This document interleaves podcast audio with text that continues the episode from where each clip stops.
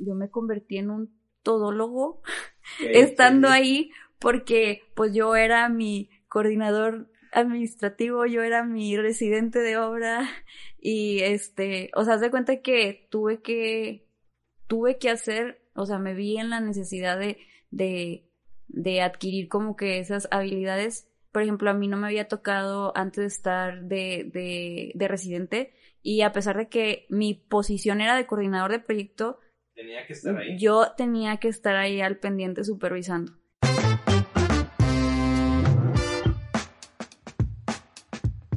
si yo le diera un minuto para presentarse para ante la audiencia que nos está escuchando en esos momentos, ¿de qué forma lo haría? Ay, ya me puse nerviosa.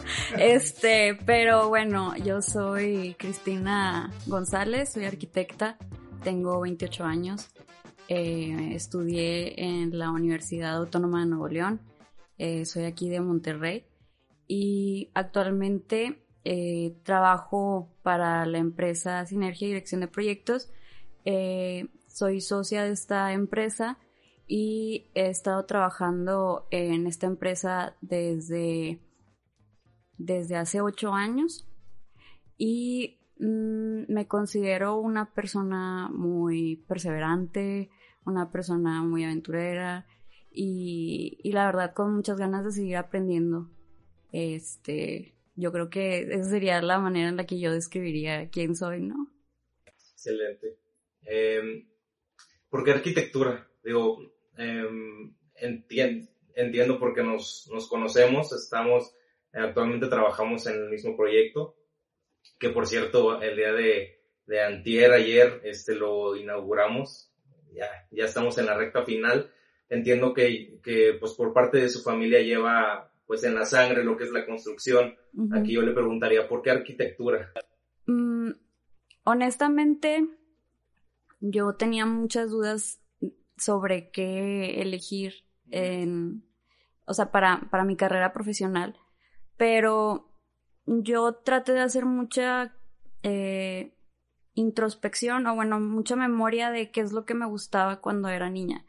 Y a mí me gustaba mucho mm, ver la ciudad y, y o sea, no sé, en el tráfico como que analizar cómo resolver ciertos problemas del tráfico. Si, ay, bueno, si aquí este pusieran un, un paso de nivel, si aquí se pusiera, no sé, este, otro, otro cruce, no sé, etcétera. Pero eso yo lo, como que me lo formulaba mucho de niña. Y, y también como que me, me entraba mucho como la duda de cómo, cómo se construye una ciudad, o sea, desde cero.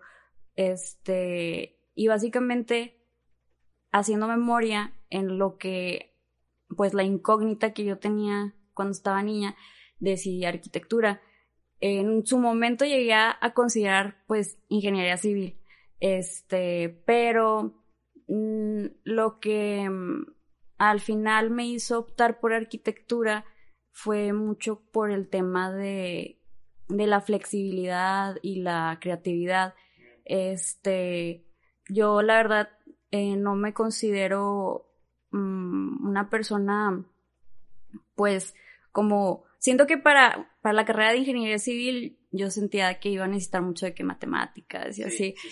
Entonces, este, y como yo tengo este lado como creativo que no está como muy, muy desarrollado, pero no quería como que quitarle peso a eso. Yo sé que, que dentro de la ingeniería también entra mucho el tema de la creatividad. Sí. Este, pero más como en el tema de, mm, pues, de la estructura, ¿no? Este, y, y de soluciones, ¿no? Pero arquitecto, o sea, la arquitectura es un poquito más como, yo creo que poético en cierto sentido. Sí. Este, como más artístico. Que al final del día, este, bueno, en lo que yo me he estado desenvolviendo no ha sido mucho en el lado este, de diseño pero de todas formas tienes que usar mucha creatividad para, para dar solución a problemas. Este, entonces, meramente no, no, pues no me he enfocado en lo que es el diseño, pero de todas formas sí tienes que tener mucho criterio para, por ejemplo, si estás en obra y, y tienes que, eh, por ejemplo, cuando tuvimos lo de lo del proyecto de, del lago, que, que cruzaba por zona federal, y bueno, por dónde voy a hacer el recorrido para sacarle la vuelta y todo eso, pues, este, pues hay que tener un poquito de criterio, o sea, a lo mejor son cosas así como de sentido común, pero que pues tienes que tener cierta flexibilidad para poder dar soluciones en campo. Incluso se ve, se ve la creatividad reflejada en diferentes sentidos, ¿no? Eh, ha vivido siempre en la ciudad o, o, o, o de repente, este, no sé, pasó en alguna zona más rural, eh, no sé, de niña en su niñez, o siempre ha sido de ciudad? Eh, fíjate que sí, siempre he sido de ciudad. Este, digo, me ha tocado mucho viajar en México. Eh, afortunadamente, desde que estaba niña, hacíamos muchos road trips, este, a diferentes ciudades.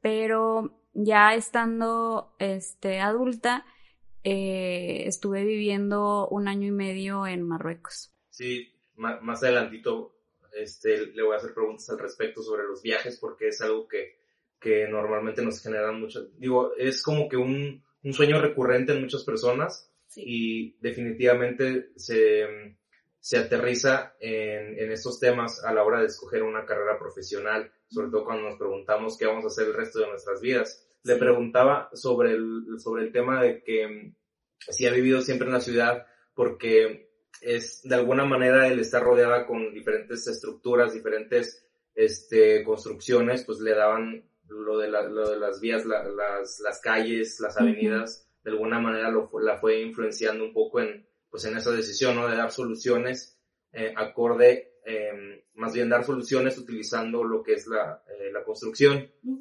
Y eso fue lo que lo, entiendo que eso fue lo que al final del día le, ayudó a decidir a inclinarse por la construcción. En mi caso, em, fue más, fue más un tema familiar, por así decirlo. Eh, por parte de mi familia nos hemos mudado prácticamente pues toda mi niñez, toda mi adolescencia, incluso parte de la, de la carrera, eh, viví pues en muchos lugares. Entonces, eh, siempre tuve como que la idea de que también eh, irme por un, lado más creativo. En algún momento quise ser músico. yo este, también. Y yo creo que muchos, muchos este, somos músicos frustrados porque eh, cuando yo le, dije a mi, a mi familia, a mi mamá, le dijo, oye, fíjate que quiero, quiero formar una banda, como que quiero meter un poco al, al, al tener esta, esta ideología punk, ¿no? Que, que te vas así este, formas tu bandita y se van, pues, al desmadre, ¿no? Como que esa idea no le gustó a mi mamá.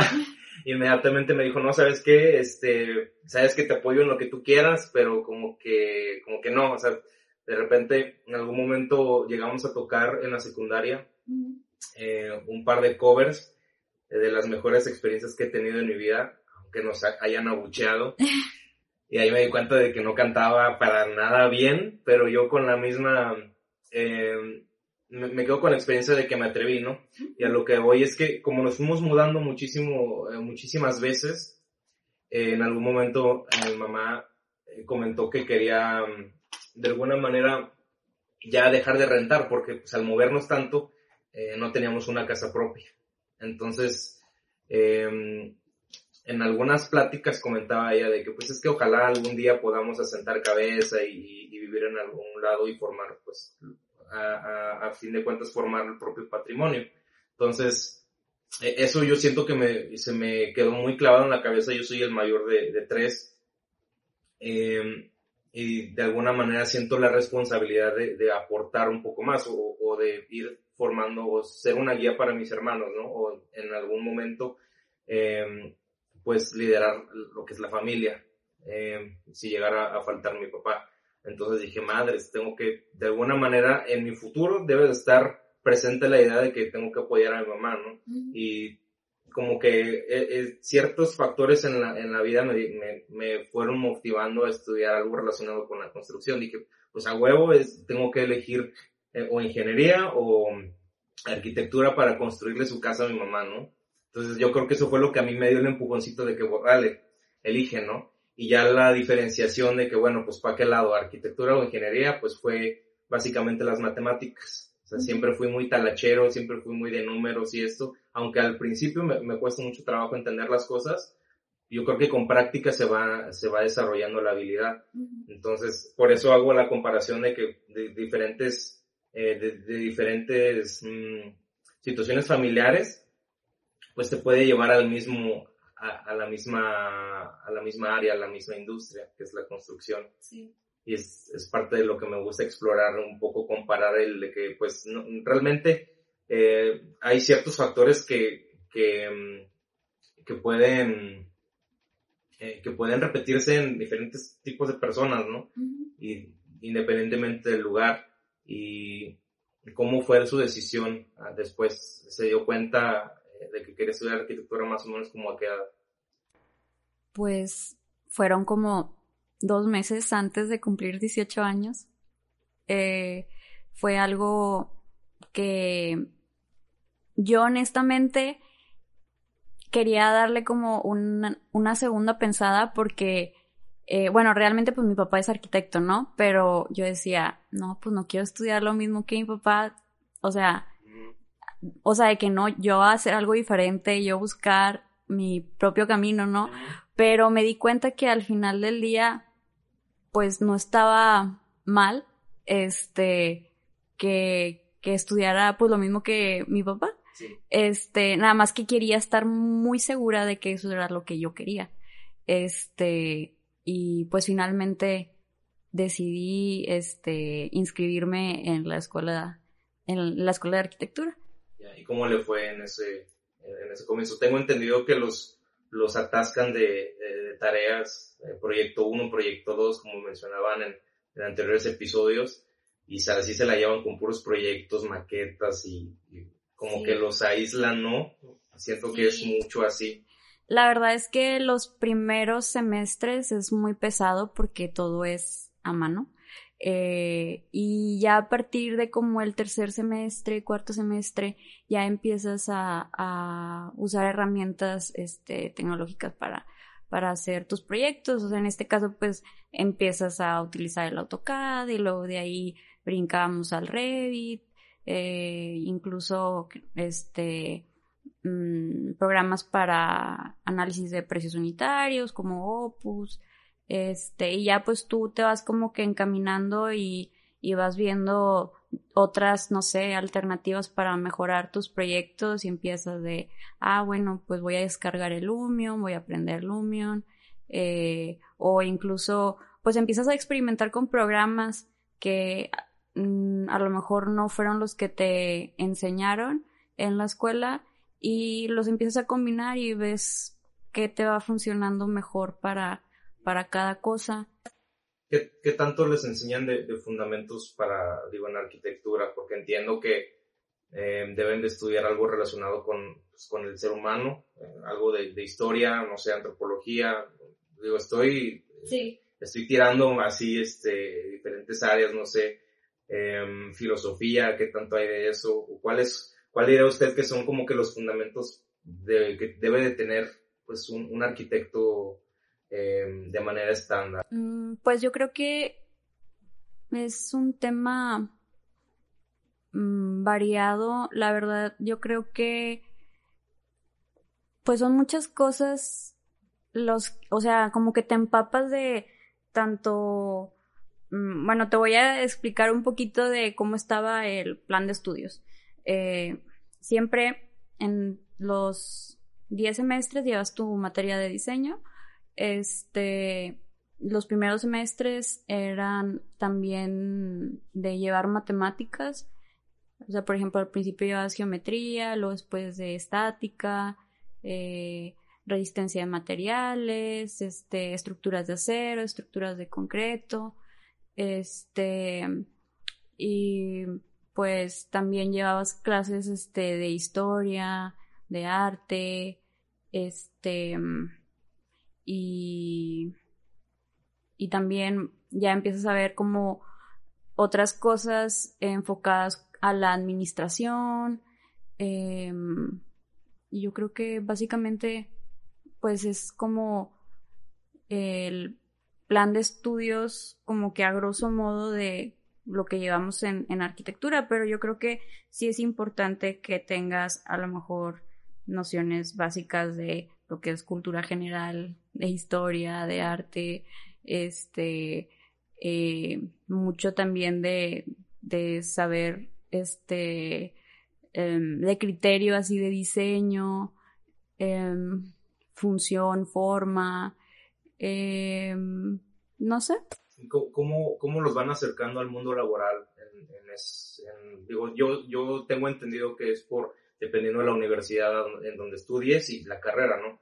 En mi caso, a nosotros nos obligaron a, bueno, no nos obligaron, bueno, al inicio lo sientes como una obligación más, pero al final del día le agradeces al, al, sistema en el que te, en el que estudias, porque desde el primer semestre nos, nos pedían como requisito que tuviéramos que estar generando ciertas horas de prácticas profesionales, que es algo que he encontrado, pues digamos que es algo que varía dependiendo de la universidad. A nosotros nos tocó así todos los semestres religiosamente tenías que cumplir con, ahorita no me acuerdo, cuatro horas, cinco horas diarias, e ir y, buscar, ¿no? En mi caso, como no, no tenía, pues, conocidos en la industria, sí. se me dificultó un poco porque literal me fui a, a, internet y a buscar qué directorios o como estas, pues recién, este, pues en primer semestre, em, pues cuesta un poco de trabajo de repente pues preguntarle a tus compañeros, ¿no? No, no hay como que esa confianza de ir preguntando, oye, pues a dónde, dónde vas a ir tú o no sé. Y pues sí, así literal, cada semestre era una empresa diferente. Y en su caso, ¿cómo fue? Digo, había muchos de mis compañeros que se quedaban trabajando en, en una empresa cuando, pues, eh, eh, gracias a que dieron sus, sus prácticas ahí y ahí se quedaron y, y, pues les sirvió como para agarrar esa experiencia antes de salir a la, de la universidad. En su caso, ¿cómo, cómo fue que, que Diocesal eh, tuvo algunas experiencias laborales durante la universidad o cómo, cómo estuvo ese proceso? Eh, por ejemplo, en, en la Facultad de Arquitectura de la UNI, em, a partir de séptimo semestre, puedes llevar em, prácticas estas prácticas tú decides si, bueno, eso es algo que a mí se me hizo, mm, ¿cómo decirlo? Yo creo que, que debería ser más como, como, por ejemplo, te sucedió a ti de que te obliguen a que pues te eh, enroles en el ambiente profesional antes de, de que salgas, ¿no? Eso es algo muy, muy importante. Este, acá sí te daban la posibilidad de poder revalidar eh, materias de libre elección eh, a través de tus prácticas. ¿Qué quería decir? De que pues ibas a llevar menos materias. Entonces yo realmente lo hacía por las dos cosas, o sea, que quería llevar menos materias porque pues me convenía llevar menos materias para poderle dedicar tiempo a, a lo que es el trabajo y, y aparte pues yo no quería salir este, sin nada de experiencia profesional al momento de, de graduarme. Yo empecé a hacer prácticas incluso desde mi cuarto semestre de, de la carrera. Y, y pues realmente yo no busqué en eso entonces revalidar. Este, simplemente lo quise hacer porque, este, pues yo sentía que, que era tiempo de, de empezar y empecé haciendo prácticas en una empresa que se llamaba Prisma Proyectos, que, que es también una empresa que se dedica a la administración de proyectos de construcción. Eh, ahorita tengo entendido que, que se llama Simetría, eh, pero ahí estuve alrededor de un año, cerca de un año, y después eh, mi papá decidió que iniciáramos eh, pues un proyecto de, de, emprendimiento, que en este caso eh, formamos lo que es este la empresa de Sinergia. Eh, y eso fue justo después de yo haber empezado, o sea, como un año después de que empecé mis prácticas profesionales. Aparte de estar trabajando este, en la empresa familiar, eh, del mismo, o sea, básicamente yo lo, a lo que me he dedicado desde que empecé en cuarto semestre ha sido administración de proyectos de construcción. Este, y me ha gustado, honestamente. Yo no pensé que me fuera a gustar tanto. Eh, pensé que iba a ser algo aburrido, pero no, yo realmente lo disfruto mucho y, me he dado cuenta que es algo que pues se me da, este, creo que se me da más que otras áreas en las que uno se puede desenvolver, este, siendo arquitecto. Y algo que también me gustó mucho ya después, eh, en los últimos, bueno, en, de hecho en el último semestre, eh, pues tienes que hacer tu servicio social. Y yo lo que hice fue hacer mi servicio social, eh, elegir un, un, este, mi servicio social, pero que tuviera algo que ver con arquitectura. Eh, porque sí puedes hacer, eh, no sé, por ejemplo, no sé, servicio social en la facultad de música, no sé, haciendo, no sé, colaborando con temas de logística, de, de eventos o demás que está bien, o sea, pero yo, yo sí quería como que seguir explorando esa área de, bueno, es tiempo que puedes aprovechar. Ajá. Y yo, a mí, bueno, tuve la fortuna de, de haber encontrado eh, una vacante en, en el Departamento de Proyectos Urbanos de la Secretaría de Desarrollo Sustentable. Y la verdad a mí me interesó mucho porque eh, a mí un tema que, que me, que me gustó, o sea, que me, que me interesaba era el urbanismo. Y bueno, y me sigue interesando.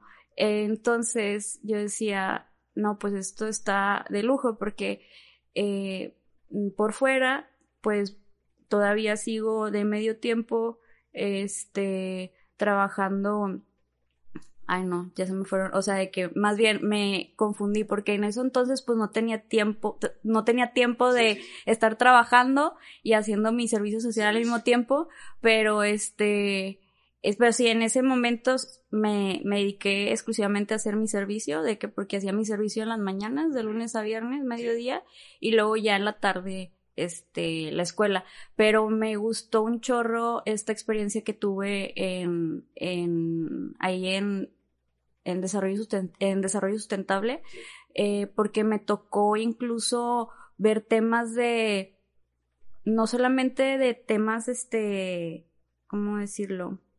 Como de planeación urbana, este, no tanto eso, pero algo que se me hizo bien interesante fue un proyecto en el que me tocó colaborar eh, de una restauración de el pueblito La Pastora. Entonces, son, o sea, eran unas, bueno, tengo, me acuerdo que eran unas casas que estaban justo a un lado del el zoológico La Pastora, que en realidad son unas oficinas, y el concepto era como tratarlo de hacer como el barrio antiguo. Este, entonces, eh, básicamente, eh, yo ayudé a lo que es la homologación de las fachadas, o sea, en cuanto a los colores, en cuanto a este las puertas, ventanas, eh, molduras. Pero esta era una rehabilitación por parte del gobierno. Ajá. Ya. Sí, y básicamente yo, yo hice los prototipos de las fachadas, así como, como, como del barrio antiguo, agarré un catálogo, bueno, me dieron un catálogo así de lina de todas las fachadas y de ahí fue así como que, ah, bueno, empecé así como que a experimentar, ya nada más me lo validaban y de hecho ahorita está construido, entonces se siente bonito porque es algo que hice cuando pues estaba haciendo mi servicio social y pues no es, no fue algo... Tiene el impacto que... Ajá. Al final del día pues se, se construyó, este, se restauró más bien, este, y, y pues sí, hace como dos años fui y dije, ay, o sea, bien bonito que lo que yo dibujé en un plano, o sea, al final del día, este, se concretó. Entonces, yo creo que eso es, son como experiencias muy bonitas que te van formando en tu carrera profesional. O sea, definitivamente uno tiene que empezar a hacer eh, las prácticas lo, lo antes que pueda, la verdad. Yo no, bueno, en mi caso, eh, digo, yo empecé en cuarto y, y a veces uno empieza, no sé, en séptimo, octavo, que también está bien, pero yo siento que entre antes te enroles en, en lo que estás trabajando, pues más enriquecedor va a ser para ti y, y pues más, mm, más posibilidades tienes tú de poder eh, conseguir trabajo y, y que no te paguen una baba tampoco, o sea, entonces, o sea, sí te ayuda mucho porque pues sí los, los, los puestos y el salario de los recién egresados sí están muy, este, muy bajos. Muy bajos y, y, pues es la única manera en la que uno puede aspirar a, a un mejor, una mejor posición, a un mejor sueldo, empezando lo antes posible. Después de su servicio social, que, que, que siguió, como digo, tengo entendido que también viajó. es, es, algo que también quisiera preguntarle. Sí. Pero ¿viajó durante la universidad o viajó ya más, ya después de, de haber egresado? No, de hecho yo hice una pausa en, en este, en mis estudios para poder irme de intercambio. La verdad es que todo inició simplemente con un proyecto social en eso entonces yo estaba haciendo trabajo voluntario para una organización eh, que hace eh, intercambios. IESEC. IESEC, sí. Eh, entonces ahí estuve en IESEC, bueno, pues haciendo mi, mi voluntariado aquí en, en Monterrey por un periodo de... Sí, o sea, bueno, creo que ya había dicho que un periodo de un año, pero estuve en el departamento de prácticas profesionales eh, y nosotros recibíamos extranjeros eh, que venían a hacer sus prácticas profesionales aquí. Entonces, a mí me interesó eh, pues ingresar a esta organización por el tema de las prácticas eso se me hacía como de que muy guau, de que ay, me gustaría incluso hacer mis prácticas en el extranjero. Ajá. Y ya después me di cuenta que, eh, que sí se podía, pero no era el mercado que manejaba IESEC. IESEC manejaba más mercados como de negocios, de educación, eh, ingeniería, ajá pero no de arquitectura. Entonces, em, por ese lado me desanimé un poquito, pero como quiera me, me gustaba mucho hacer trabajo voluntario ahí porque pues conocías a gente de otros países, este, incluso a mí me gustaba mucho este todo esto de como incluso ayudarles a ellos a conseguir vacantes, mm.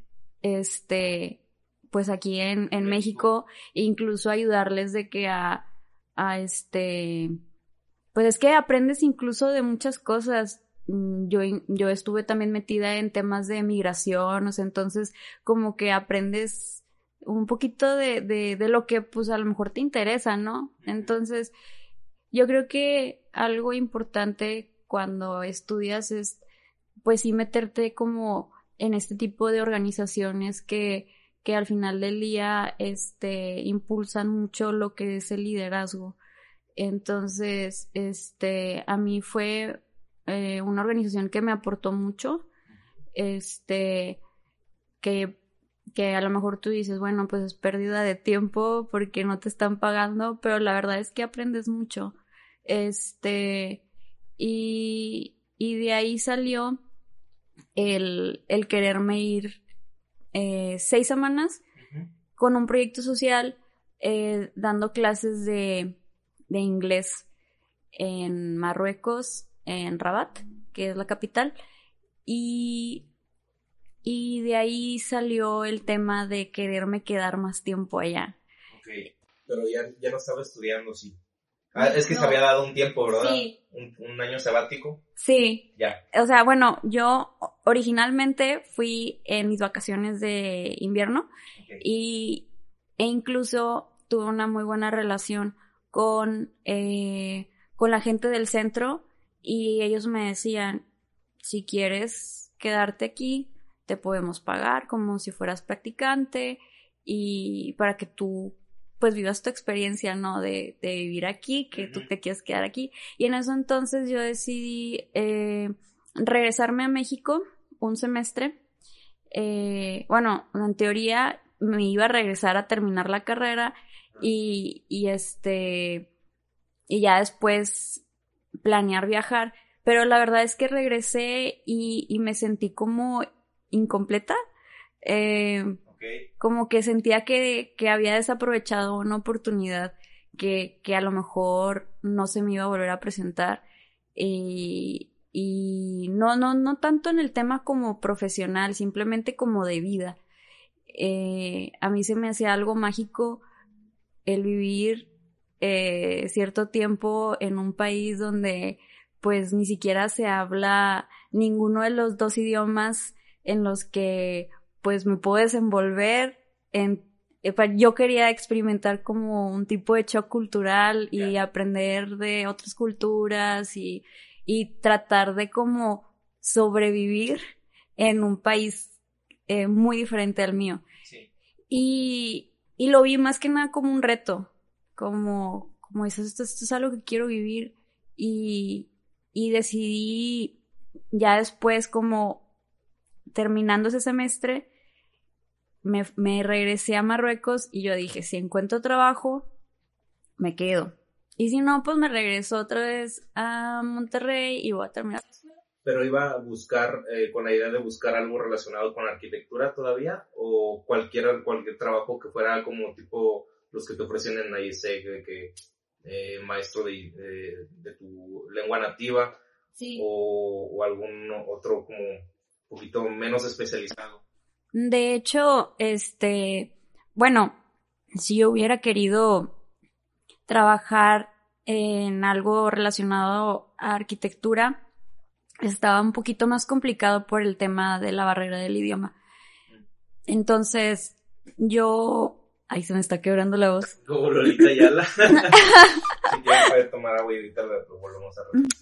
Este, que si buscó el, que, que si se fue con la idea de buscar un trabajo relacionado con arquitectura o em, algo un poquito menos especializado como es como los trabajos que se pueden tomar en estas experiencias estudiantiles de como IESEC, eh, que un profesor de idiomas o, o ayudar, no sé, algo como servicio social más que nada, algo Sí. que no se requiera como que algo, un estudio previo.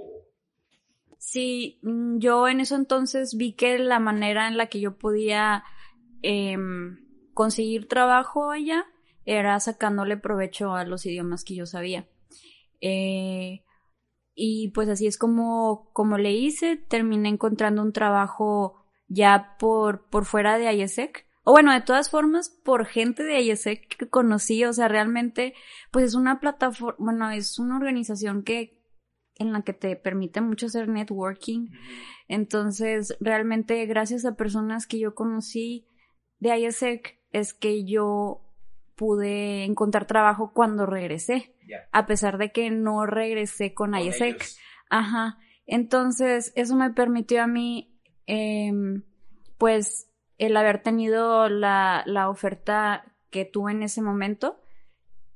Y, y, pues me entrevistaron y me dijeron, no, sí, empiezas de que en dos semanas. Y yo estaba muy emocionada. ¿Pero para qué? Para un, o sea, ¿para qué trabajo era? Ah, tenía, eh, era maestra de español y de inglés. Ya. Y ahí es que se me está como que, No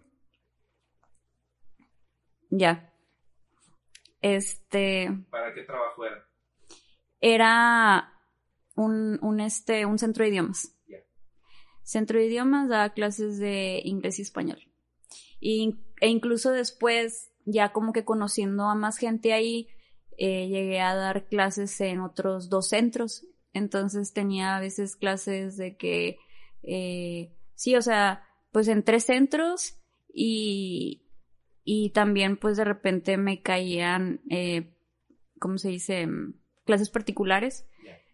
Y así es como estuve sobreviviendo, un año y medio en Marruecos. Y, y yo lo que aproveché mucho en ese tiempo. ¿No siente frío, perdón? No. ¿No? Ok. En ese tiempo yo quise aprovechar mucho el poder viajar. Entonces... Pero ¿cómo, cómo era un, un, y perdón la interrupción, cómo es un día normal allá, por ejemplo?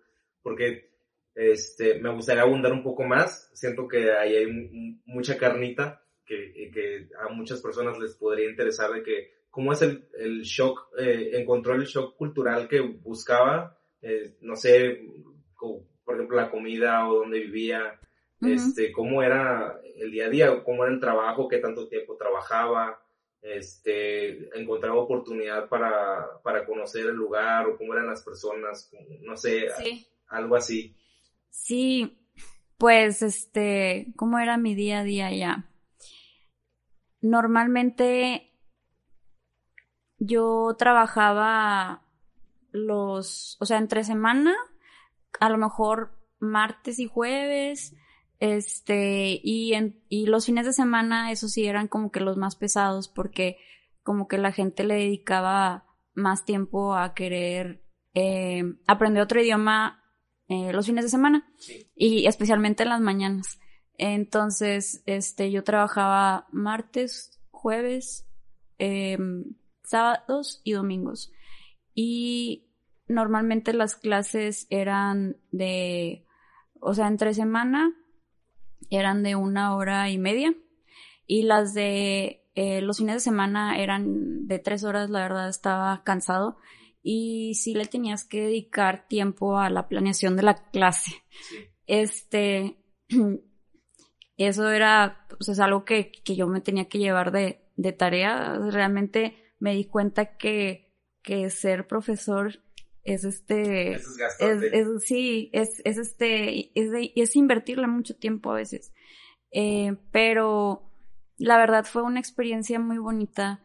Eh, también el haber como explorado otra, o sea, otra rama fuera de, de mi carrera profesional, porque de todas formas, este, al momento de, de enseñar, eh, te, te deja mucho, eh, o sea, me refiero a como habilidades para, para la comunicación, este, para el manejo de, de, de, gente, o sea, yo creo que, bueno, uno como profesor tiene que, este, mm, pues ser como buscar ser hábil en ese sentido porque pues tienes a veces, por ejemplo, yo tenía alumnos de, de no sé, que eran adolescentes, este, otros que eran adultos y, y demás, ¿no? Entonces, pues son, son como skills que no, que a lo mejor eh, difícilmente, no sé, por ejemplo, yo, yo lo voy como al tema de las prácticas profesionales, que a lo mejor algo muy común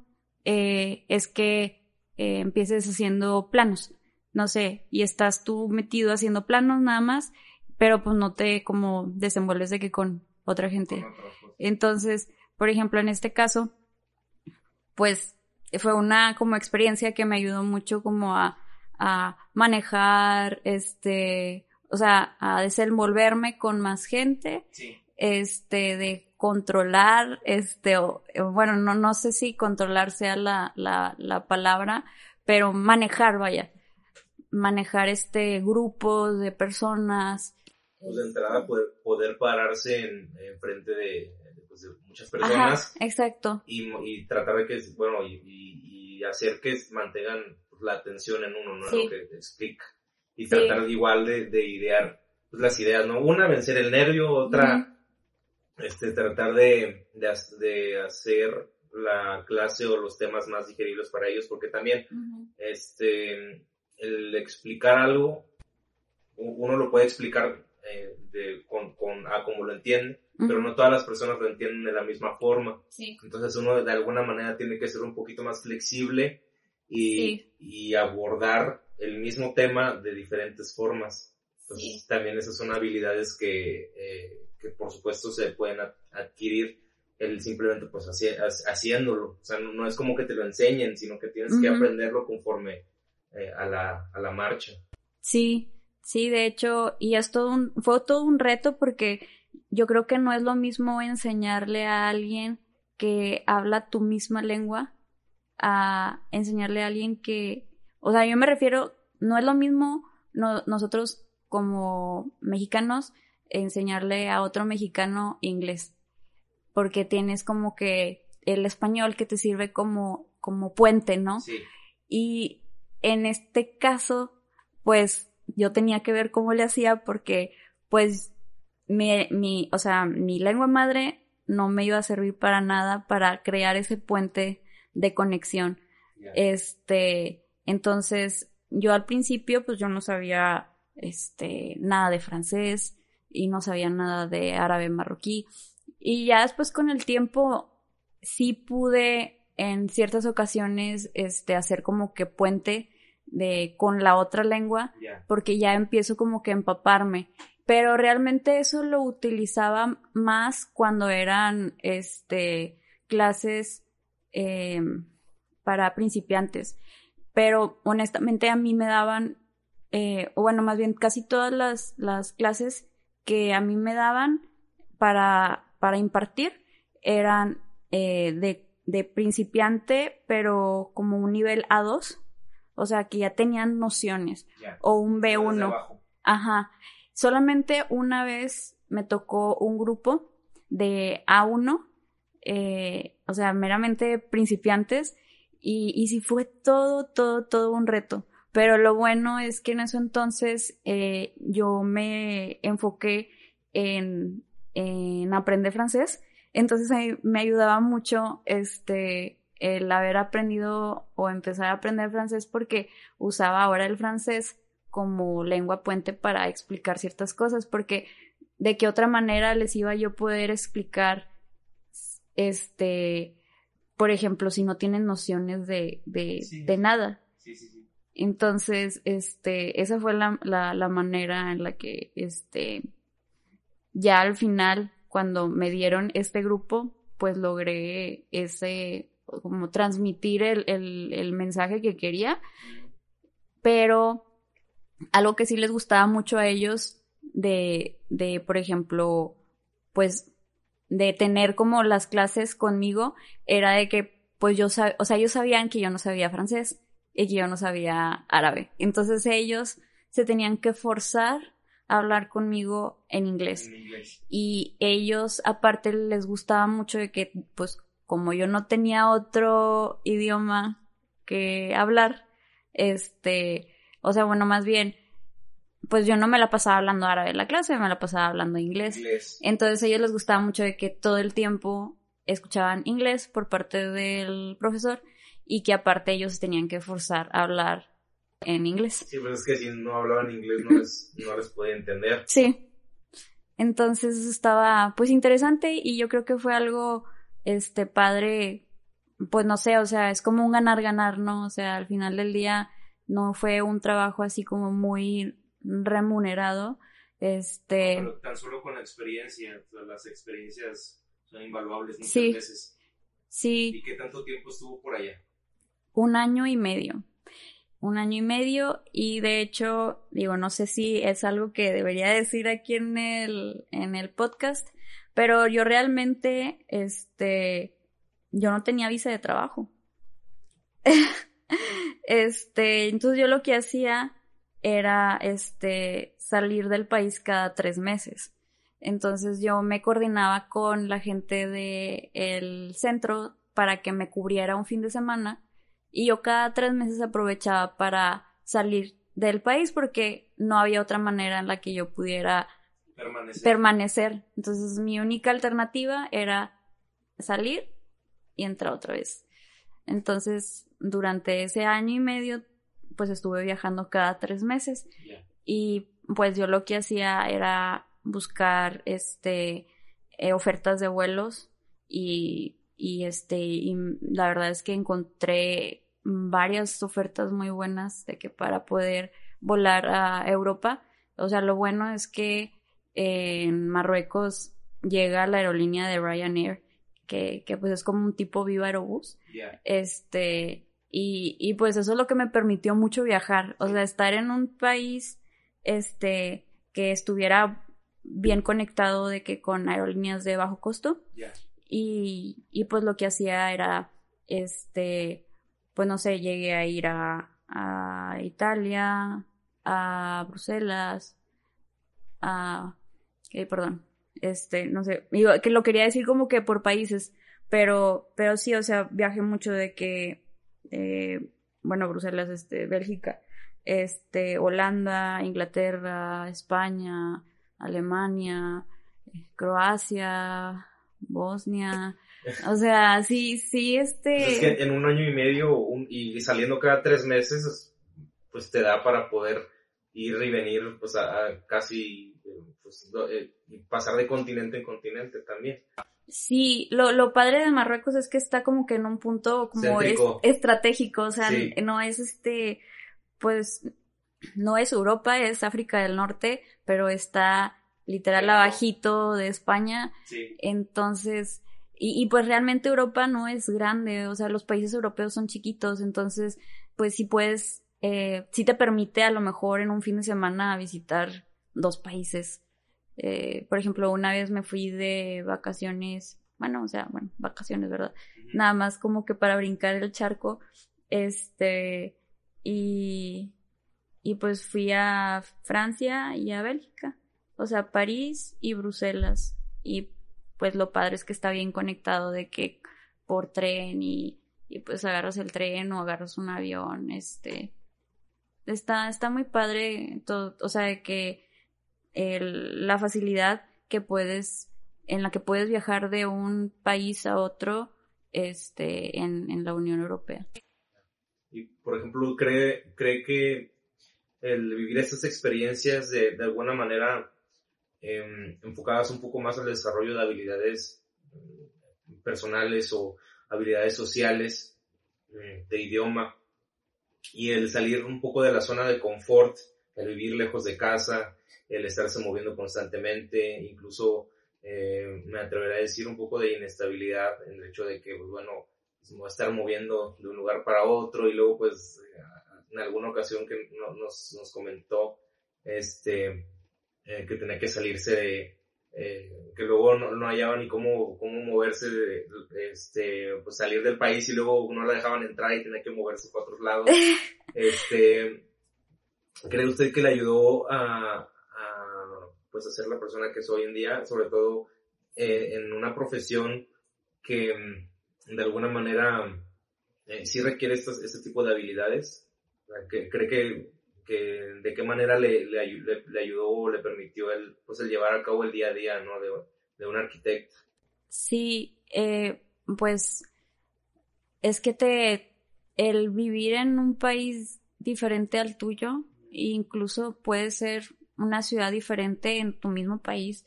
Este, o sea, de hecho yo desde que estaba este en la carrera, yo admiraba mucho a la gente que era foránea. O sea, porque realmente eh, no, pues salirte de, de tu, de tu ciudad para buscar hacer tu vida en otra, o sea, yo creo que involucra mucho, pues mucha responsabilidad, mucho valor, este, y, y por ejemplo, en este caso, en el mío, este, me ayudó mucho a, o sea, a no, no, dejar de buscar el camino. O sea, si una puerta se te cierra, es a ver cómo le hago para encontrar una que sí se me abra.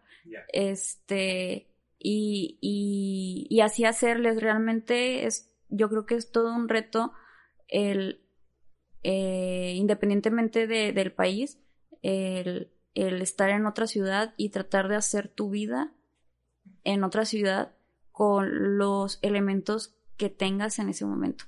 Eh, y, poco a poco, como, como esto se va como, como desmenuzando y cómo se te van abriendo todas las posibilidades cuando empiezas a conocer más gente. Eh, todas, o sea, todas estas posibilidades que uno que uno puede adquirir a través de conocer gente. O sea, yo creo que es algo como muy, muy importante para la carrera, eh, para tu carrera profesional, el, el, el hacer esta como, como, como, como, bueno, el networking en sí, o sea, estarte relacionando con gente, este, a lo mejor de tu mismo medio, o a lo mejor de un medio que a lo mejor no es precisamente arquitectura, pero a lo mejor te puede llevar a, a otro, ajá. Y, y eso también está muy padre, por ejemplo, en el tema de los idiomas. Entre más idiomas uno sabe, más es tu capacidad de, de llegar a otra gente y, y, de conocer más cosas que a lo mejor con, con, con, con tu idioma natal no, no podrías. ¿sí? por ejemplo, eh, no sé, yo ahorita eh, soy este, em, bueno, hablo fluidamente inglés y español y hablo algo de francés, este, pero nivel así como preintermedio. Puedo tener una conversación con alguien en francés, este, puedo eh, en árabe, pues a lo mejor nada más para el día a día de, para, bueno, por ejemplo, ya cuando, estaba viviendo en Marruecos, pues para dar indicaciones al taxista, para este, comprar algo en el supermercado, para ordenar algo en el restaurante, o sea, como que nada más, como que para lo básico. ¿Todavía se acuerda? Sí, todavía me acuerdo de algunas palabras. ¿Cómo se dice? Eh, buenos días. Assalamu alaikum. Buenas noches. Bueno, bueno, este realmente buenos días sería Asbahler. Ajá, y buenas noches, Wagner. Sí. ¿Cómo se diría? Estoy contenta de estar aquí. Eh, bueno, de estar aquí. De estar aquí, no sé, pero estoy contenta es Ana Farhan. Ana Farhan. Ana Farhana. Farhan. Farhana. Farhana. Sí, o sea, si tú quieres decir que tú estás este, feliz. porque eres hombre, sería Ana Farhan. Ya. Sí suena completamente diferente. No sé yo qué haría en una situación así, estar en un país este, donde no sé, o sea, donde afuera tienes que como que recurrir a otras formas de comunicarte. Imagino una, una playera, yo sigo a, a este Alan, por el mundo. Sí. Tiene una playera que saca donde tiene así como que una ruleta, donde tiene como que simbología. Entonces ahí de que puedes recurrir a ella de que tengo, o tienes hambre, pues es un, no sé, unos cubiertos, o sea, símbolos que se pueden em, interpretar en, en, muchos lados, ¿no? Sí. Digo, se me hace muy interesante ese, ese lado y, por ejemplo, una vez que regresó, pues, ¿cómo, cómo fue ese proceso de, pues, de cambiar de nuevo o, qué, lo, pues, qué le hizo regresar? pues terminar la carrera.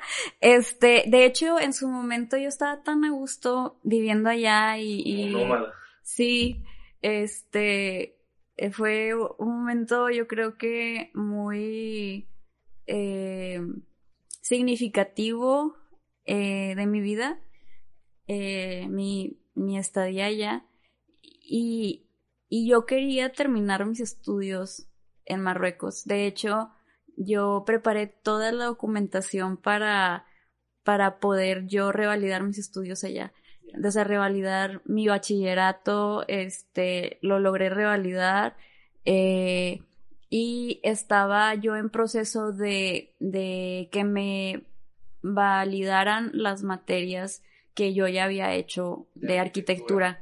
Ajá. Y de hecho yo me había acercado a la facultad de, de arquitectura y había hablado con la directora de la carrera, o sea, ya me habían dicho de que sí, sí te aceptamos, te, o sea, de que nosotros te echamos la mano, o sea, pero, este, y, y la verdad fue una experiencia como, como muy padre porque nunca me imaginé estar como que envuelta en todo este proceso de como este acercarte como a las dependencias y de que ay cómo le hago o sea pues hablan árabe y yo no hablo de que o sea yo no sé o sea yo yo iba y era así como que pues a ver cómo le hago no tengo quien me ayude y, y a ver o sea, a ver si hay alguien que hable este inglés o con lo poquito que sabía de francés. Hombre, y luego para hacer trámites. Sí.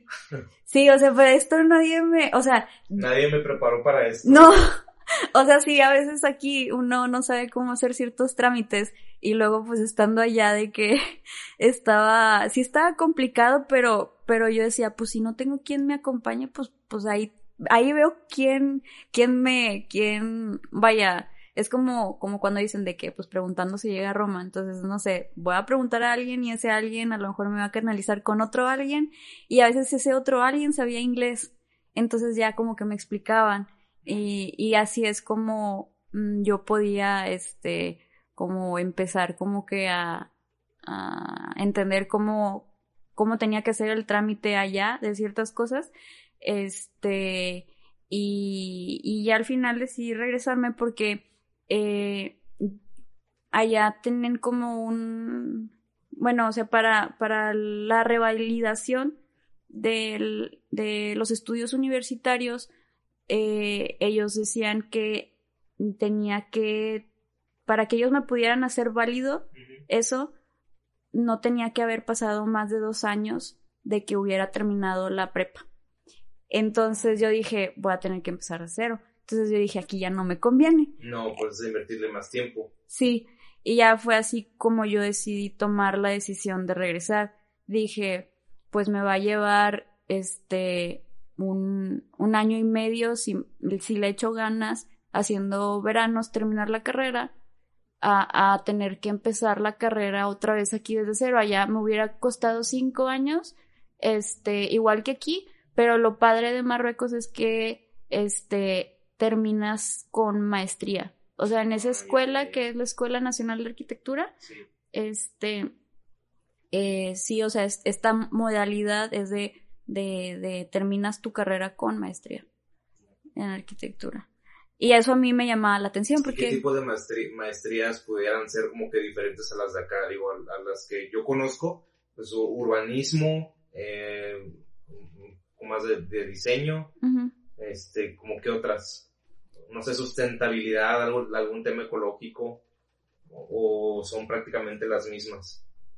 Eh, por ejemplo, bueno, en el caso de, de allá, de como yo vi en Marruecos, era una maestría en arquitectura, o sea, en general. Mm. De hecho, alguna vez vi que, que también la UNAM tiene una, una maestría de, o sea, de arquitectura, o sea, en general.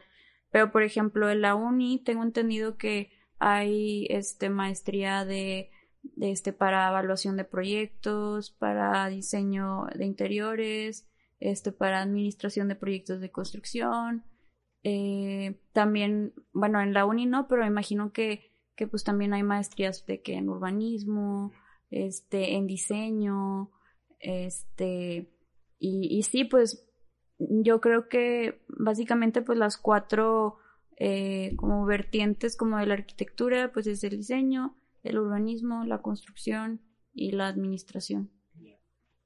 No le costó cuando, bueno, ya que regresa otra vez a México, no le costó retomar otra vez el, pues digamos, el ritmo de vida de acá y con las materias, por ejemplo, ya había dejado, eh, pues todo el tiempo que estuvo allá, el año y medio, pues regresar y de nuevo a, a tomar las materias que pues, eh, deben de tener continuidad, ¿no? en, el nuevo semestre, ¿no le costó trabajo? No, de hecho yo llegué como muy motivada a, a querer terminar ya la carrera, porque en ese entonces yo todavía tenía la cosquilla de otra vez irme allá y yo lo que quería hacer es, bueno, ahora me voy a enfocar a aprender o a perfeccionar mi francés para que cuando yo termine mi carrera pueda irme allá y pueda trabajar de arquitecta. Este, porque mm, yo, a mí me hubiera gustado poder regresar allá, pero ya ahora con un trabajo de, de arquitecta, no de... Ajá, sí. Entonces, la única manera en la que yo hubiera podido hacer eso, si mi tirada era como regresarme allá porque me gustó mucho, era aprendiendo francés, pero ya a un nivel avanzado. Este, la verdad es que no, no estuve, o sea, en ese año y medio que, que le invertí para terminar mis estudios, nada más como medio año le invertí de que a como perfeccionar el francés y luego después lo suspendí y luego como que me, me enfoqué más en, en, en, hacer las prácticas, en hacer el servicio social, en como que me envolví tanto en, en de nuevo en la carrera. ajá, de nuevo en la carrera que, que ya después este hice a un lado el tema de los idiomas que a mí me gusta mucho. Eh, y, y ya, o sea, ya después cuando salí de la carrera, eh, ya no me dio tanto la espinita de quererme ir para allá, porque ya ya Empecé a tener- acá algo, ¿no? Ajá, empecé a tener como nuevas experiencias aquí que no había tenido antes, este, en el tema profesional. Por ejemplo, a mí me, me, yo creo que un, un, un como, un evento clave que me hizo decidir quedarme eh, fue la experiencia que yo tuve ahí en el Departamento de Proyectos Urbanos en la Secretaría de Desarrollo Sustentable. Se me hacía muy, muy emocionante este el participar en este departamento porque, como te comento, a mí desde chica me ha llamado mucho la atención el tema del urbanismo. Este, y, y incluso yo llegué a pensar, no, pues le voy a echar ganas para ver si me contratan y aquí voy a trabajar. Ah, no, pero no, no, este, la verdad es que yo creo que si hubiera buscado, a lo mejor, ay, soy bien optimista, ¿no? Que si lo hubiera buscado como que si hubiera encontrado una vacante. No, la verdad no le moví. Ajá. Este, pero después, este, poco tiempo después, decidí, este, eh, buscar un camino diferente. Eh, me refiero a que, como te comentaba, eh, nosotros tenemos nuestro negocio de administración de proyectos de construcción y en su momento, cuando termino mi carrera, decido como emprender vuelo aparte. Este, no, no me refiero a que yo emprendí de que un negocio, simplemente decidí, este, como trabajar para otra empresa, ver cómo otra empresa trabaja, etcétera, pero también en, en el tema de, de la administración de proyectos de construcción. Como que más que nada era como un reto que yo solita me quería poner de que, porque no sé, a, veces como que, pues, mm, quieras que no, yo, yo, este, me, como que me afecta un poco de que el que dirá la gente, ¿no? Entonces, como de, ay, pues, pues ella bien padre porque pues ahí trabaja con su papá.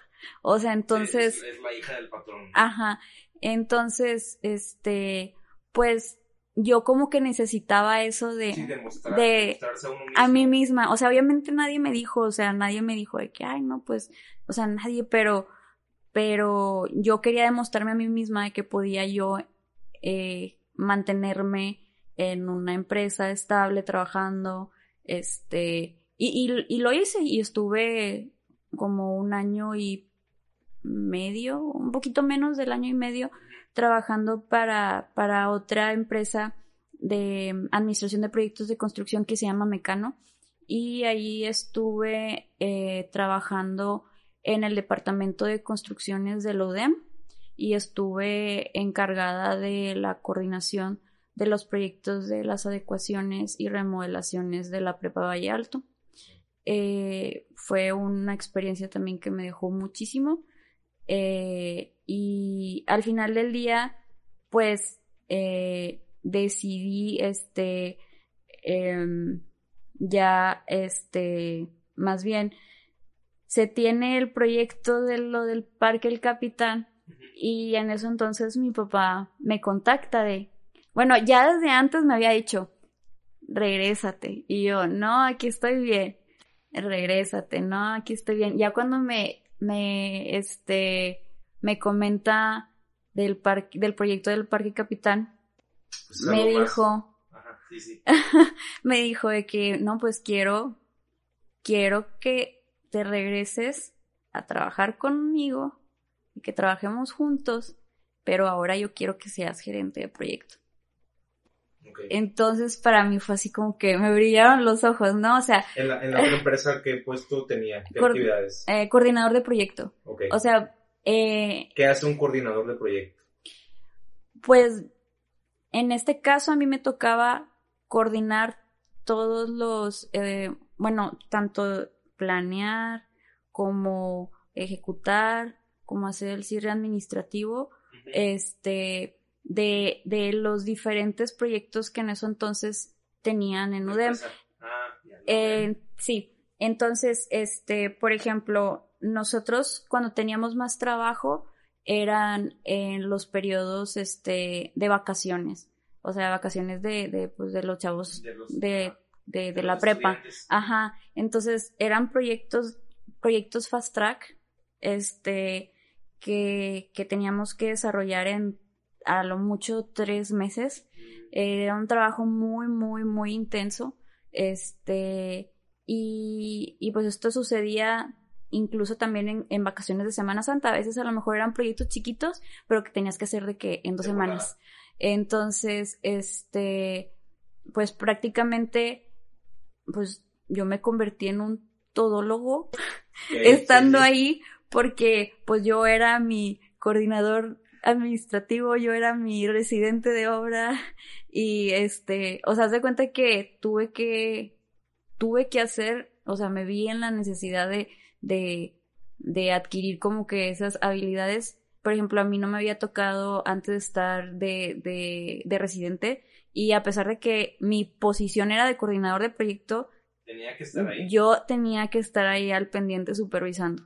¿Y qué construían? Por ejemplo, algún ejemplo de, de qué tipo de proyectos. Sí, sí, sí, mira, el primer proyecto que tuve fue este hacer un elevador de cuatro niveles. Este fue un proyecto interesante porque eh, sucedieron varias este eh, problemáticas que después tuvimos que solucionar en cuanto a este proyecto, pero eh, también me tocó hacer este un estacionamiento de a 10.000 metros cuadrados aproximadamente. Eh, me tocó hacer un taller, eh, un laboratorio y me tocó también eh, remodelar como 20 aulas, remodelar una cafetería, este, bueno, ciertas áreas de la cafetería, este, incluso participar en la coordinación del plan maestro que, que tenían eh, en eso entonces para, para las mejoras que tenían en, no sé, en un periodo de 10, 20 años, este, eh, para, para la prepa. Y también me tocó hacer, este, soluciones, este, pluviales, este, porque como estaba, eh, bueno, esta prepa está bajando el, el cerro, este, propenso a que Ah, se acabó la batería.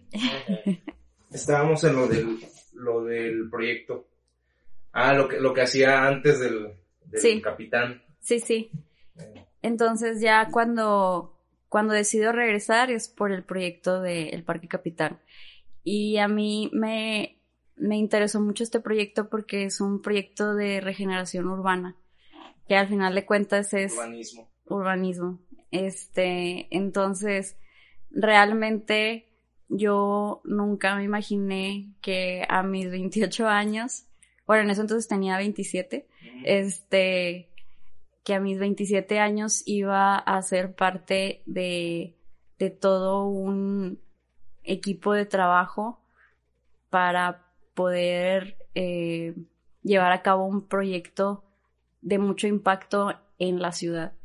Entonces, eso a mí, pues me emocionó bastante, también me aterró.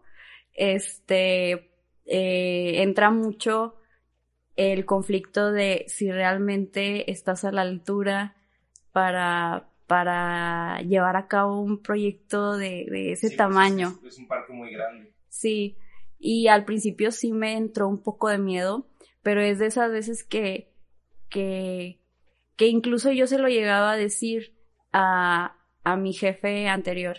Eh, yo tuve una muy, muy buena relación con, con, y todavía, con mi jefe que tuve en Mecano.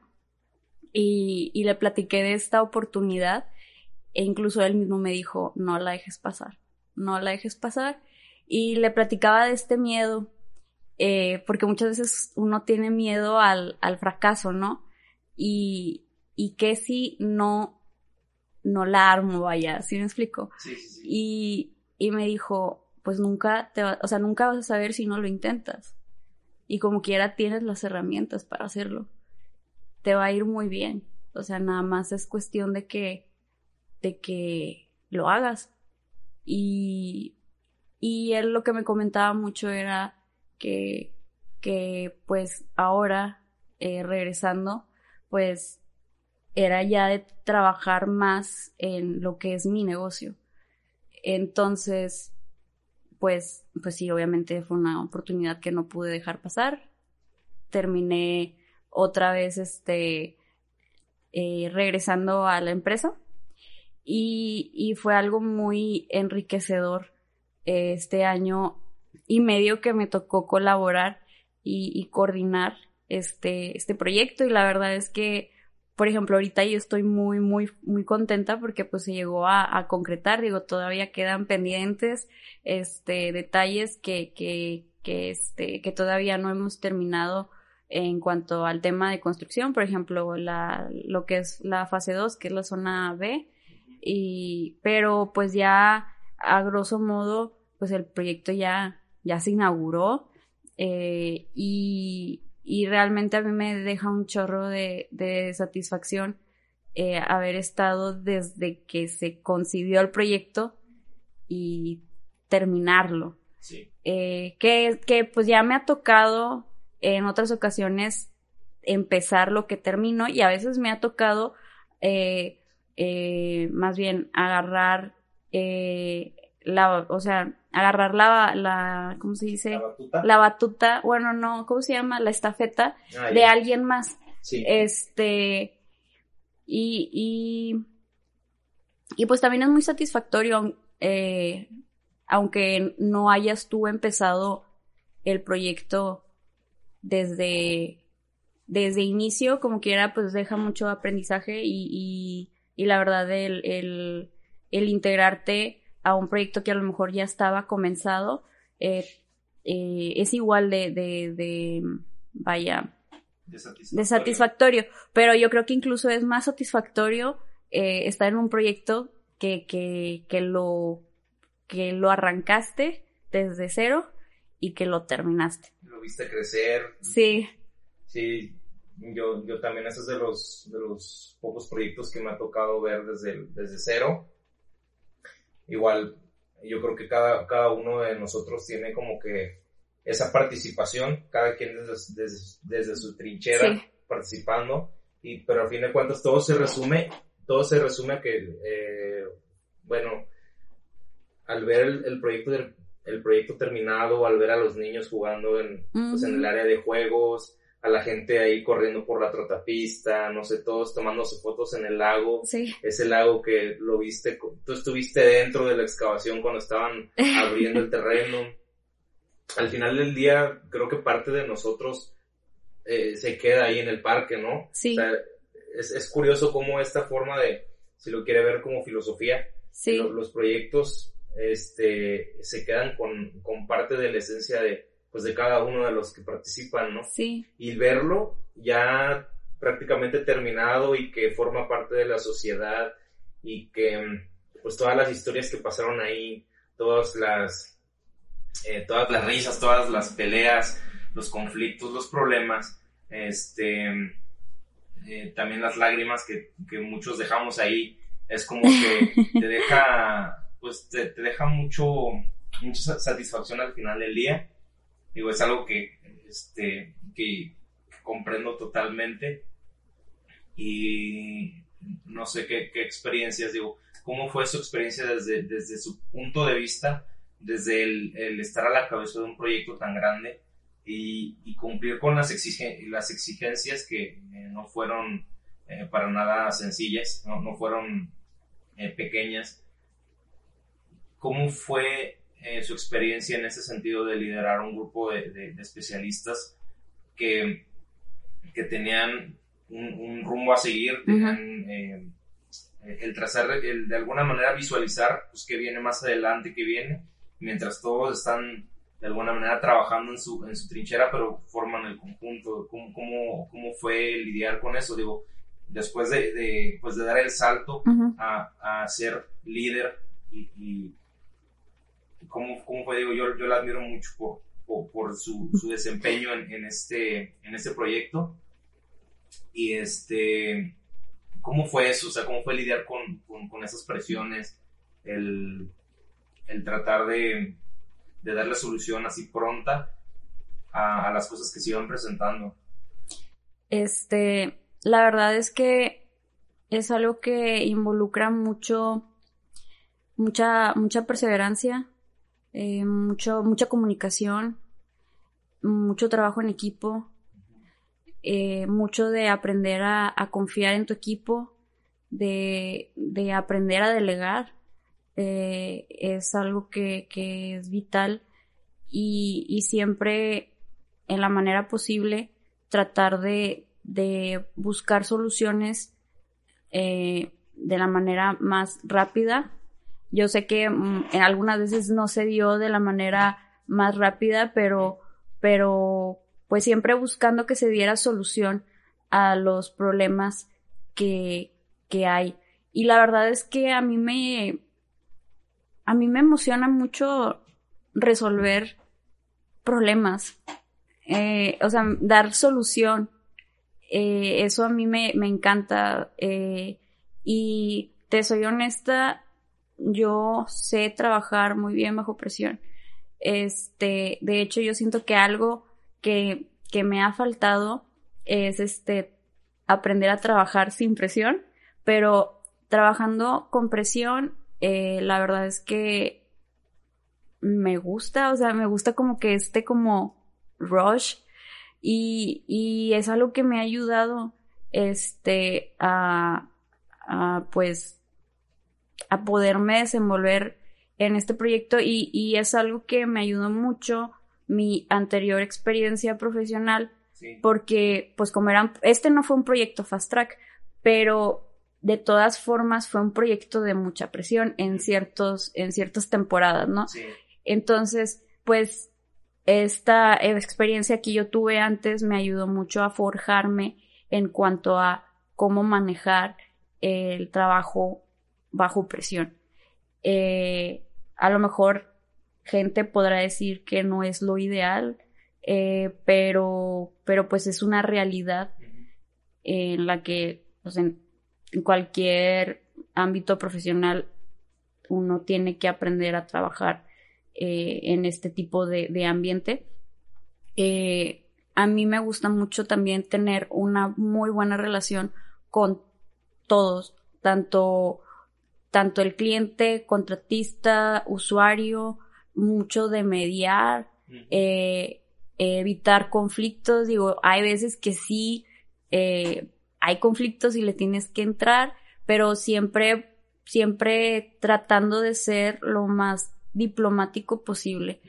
Eh, yo sí creo que, que, es, o sea, bueno, para mí es mm, como muy importante el, el, tener este, una muy buena relación, eh, por ejemplo, con los contratistas, este, y, y de hacer equipo.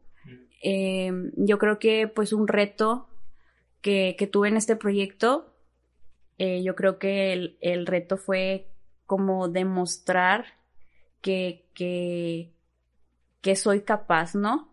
Porque al, porque pues bueno, en este proyecto, este, ganamos el, el concurso en licitación para, para el tema de la supervisión externa del parque y, y, de demostrarle y darle la seguridad al cliente, que en este caso pues fue obras públicas, de que, eh, que, que los que llevamos la batuta eh, realmente estamos muy comprometidos en el proyecto y que realmente somos gente profesional independientemente de la edad que uno pueda tener, porque a lo mejor uno podría decir, estás muy joven como para coordinar un proyecto de este tipo, ¿no? y, y, de, y de demostrar que, que, que sí se puede, ¿no? O sea, a lo mejor eh, o sea, yo la verdad estoy muy, muy, muy agradecida este, con la vida de haber este, participado a mi edad en este proyecto. Y eh, es, es este, fue mucho eso de, de también uno trabajar su propia seguridad de sí soy capaz y sí, y sí lo puedo hacer y, y este, e incluso como aprender a perder el miedo. A veces, este, yo creo que, que el miedo sí, este, no, no, a lo mejor en ciertas, a lo mejor en ciertas circunstancias va a haber miedo, ¿no? Pero el aprender a, a este, a seguir caminando a pesar de tener miedo, este, es, es este, como, pues importante, ¿no? Y más porque, pues, estás, este, relacionándote también con gente, pues, vaya, importante, ¿no? Y a veces uno se hace chiquito, ¿no? Se hace chiquito a veces de, ah, no, pues, o sea, a lo mejor uno cuando es la primera vez que, que, por ejemplo, dialoga con un arquitecto de renombre, por ejemplo, en este caso, pues, este, Mario Chetnan, y, y te das cuenta, o, o incluso dar presentaciones, este, eh, al alcalde, o sea, dar la cara del proyecto y presentar este eh, diferentes eh, mm, áreas de oportunidad o incluso problemáticas del proyecto para dar solución y que entre todo el equipo de trabajo pudiéramos este pues llevar una solución viable a, los diferentes este, mm, circunstancias que se nos presentaron En, en, campo, ¿no? Porque pues una cosa es a lo mejor lo que uno, eh, no sé, nosotros no estuvimos en, en la planeación del proyecto, me refiero a, a nosotros no, no hicimos el catálogo de conceptos, o sea, eh, básicamente nosotros empezamos ya una vez que, que estaban las, la licitación y el contratista asignado y bueno, ahora sí vamos a empezar y vamos a planear, pero antes eh, no. Y, o a lo mejor hubiera sido interesante que nosotros, ajá, que nosotros como gerencia hubiéramos estado desde, desde la planeación. Yo creo que eso hubiera eh, ahorrado ciertas dificultades que se nos presentaron después, por ejemplo, el tema de las gestiones, de los permisos, este, eh, o incluso, o sea, el catálogo, pues ya ves que, que no coincidía el catálogo con el proyecto arquitectónico, o sea, muchas cosas que, que a lo mejor si, si hubiera estado la gerencia desde un principio, se hubieran visto. Y, y pues ni modo, o sea, uno arranca y con lo que, con lo que, hay. Eh, pero sí, yo, yo creo que eso fue más que nada eh, un reto, o sea, incluso que para, para mí misma, el, el demostrar que, que, que estoy a la altura de, de pues de liderar un equipo así. Y, y la verdad es que fue muy, muy pues enriquecedor en todos los aspectos. Eh, y en este caso tener un equipo completo de todas las disciplinas este para poderme apoyar en, en, liderar el, el, el, ¿cómo se dice? el proyecto. O sea, al final de cuentas, este, pues no fue algo que, que yo haya hecho sola, la verdad. Este, pero pero sí, yo creo que también mucho es de, de, de aprender a delegar y más cuando uno está acostumbrado a hacerlo todo. O sea, por ejemplo, como te platicaba en el proyecto anterior, que yo tenía que hacer todo y estaba acostumbrada a hacer todo y ahora es de no, vamos a delegar. Este, muy importante aprender a delegar. ¿Y qué, qué viene más adelante para, para la arquitecta Cristina? ¿Qué, pues, qué, qué se asuma futuro? ¿Cuáles son sus intereses? planea seguir dentro de esta área de administración de proyectos que, este, como lo mencionó, pues es el, es el área que, que, le, que, le, gusta. No sé, este, hacer un, un posgrado o no seguirse especializando en otra cosa o incluso experimentar, ¿verdad? eh, ¿Qué viene en, a futuro, a corto, largo plazo? ¿Qué es lo que viene para Cristina? Pues a mí me gustaría seguir eh, viendo áreas de oportunidad dentro de nuestra empresa para seguir innovando. Em, y además quiero hacer mi maestría en administración de proyectos. he estado viendo la posibilidad de eh, hacer la maestría en la Ibero. Eh, es una, es algo que, que tengo contemplado hacer a corto, mediano plazo, este, para seguir este, pues creciendo en este camino que, que, que arranqué desde hace ya 10 años, o sea, yo empecé a trabajar en esto desde los 19 años. Y, y es algo que me ha encantado y que es algo que quiero seguir haciendo. ¿Qué consejo le daría a las personas que nos están escuchando, poniéndonos en el lugar de, eh, no lo sé, digo, la mayoría de las personas que escuchan el podcast son personas de nuestra edad. Em, entonces, desde estudiantes hasta esta edad que, que estamos en crecimiento y es algo que, que trato de, como que de eh, encauzar la temática, darle un consejo a esa persona que nos está escuchando y que de alguna manera igual y necesita algo de motivación o igual le quiere que le resolvamos alguna duda eh, o está en una eh, en un periodo en el que pues puede escoger entre una cosa u otra qué consejo le daría a esas personas mm, pues yo, yo el consejo que, que podría dar es primeramente eh, siempre buscar la manera, eh, ser muy perseverante. Al final del día, eh, por ejemplo, la gente que está estudiando no se siente a lo mejor capaz. Por ejemplo, a mí me pasaba cuando yo estudié de que eh, yo veía que, que había gente como muy talentosa dibujando y, y demás, o haciendo maquetas o diseñando, y tú dices de que, ay, pues esto a lo mejor no es para mí, ¿verdad? Y este, pero, pero te das cuenta que, que, que hay otras áreas en las que tú te puedes desarrollar como bien y pues ya le empiezas a dar por ahí, entonces es como, como encontrar un balance como que entre lo que eres bueno y lo que te gusta. Y, y, no, y no darte por vencido, o sea, por más que, que, que haya adversidad, que haya miedo, eh, el, el seguir caminando es como muy, muy importante. Y también el, el hecho de, yo creo que es algo que, que yo recomiendo mucho, eh, siempre tratar de incluso aprender por tu cuenta, o sea, hacerte autodidacta. Porque hay muchas cosas que, que no, pues no te lo van a enseñar en, en, la, en la escuela y, tienes que ver otros medios para tú empaparte de lo que a ti te interesa.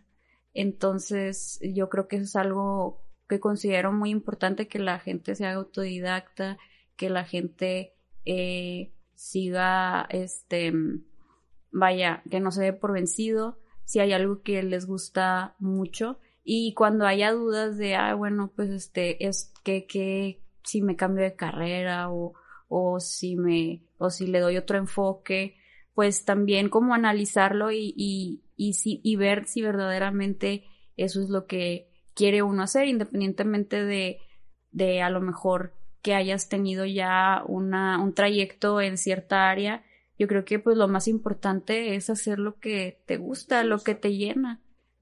Y yo creo que pues haciendo lo que te gusta y lo que te llena, tienes más posibilidades de seguir encontrando oportunidades si uno se mueve. O sea, claro que si uno se queda de que no, pues yo quiero hacer esto, pero no se hace nada, o sea, no haces nada, o sea, tienes que tomar acción. Si no tomas acción, pues no, nada se va a mover. Perfecto. ¿Una canción con la que quisiera terminar este episodio? Eh, mm, me la pusiste difícil porque la verdad no, no tengo como que... preparada una, ¿verdad? Una, preparada una canción. Es que a veces, digo, a veces se me olvida preguntar y a veces, este, a veces sí, sí la hago. en algunos episodios he terminado eh, con una canción Em, pero luego me la puede decir y la ponemos al eh, final de este episodio. Si no la tiene ahorita a la mano. Eh, yo creo que sería la de. Ay. La de Flames de David Guerra con Sia. Ok, adiós a los derechos de. A, a la monetización de este video. Pone play. Muy bien. Bueno, pues muchas gracias por haber estado este, acompañándome en esta, pues en esta tarde lluviosa, porque ya vimos que está lloviendo allá afuera. Este, para mí es un gustazo el, el tenerla aquí, digo, fuera de un entorno laboral. Siempre me, me gusta el, el, experimentar, el invitar a personas que, eh, que yo sienta que aporten algo al, a, pues, a, al contenido y sobre todo que yo, yo, yo eh, sobre todo que, que tengan esa, esa experiencia que puedan transmitir, ¿no? Y, y estén abiertos a, a experimentar. ¿Cómo qué tal se siente ahorita después de haber hablado? Eh, muy contenta, la verdad es una muy bonita experiencia este tener todo este diálogo. Mm. Al principio sí me sentía nerviosa porque pues es la primera vez que doy una entrevista mm. así de como en grabación. Y luego tan personal también. Sí, este, y la verdad es que no me vine preparada para, para las preguntas. Dije, mm. no, pues voy a ver qué, qué, qué fluye, ¿no? Sí, pues es, es que igual se busca eso, que sea natural, porque eso es lo, esa es la esencia que buscamos en este podcast. Y bueno, muchísimas gracias por escucharnos. A ti que estás, eh, estás presente en cada uno de los episodios. Muchísimas gracias. Nos vemos en el siguiente episodio. ¿Algo más que quiera agregar? No, pues muchas gracias por invitarme, este, y pues estamos en contacto.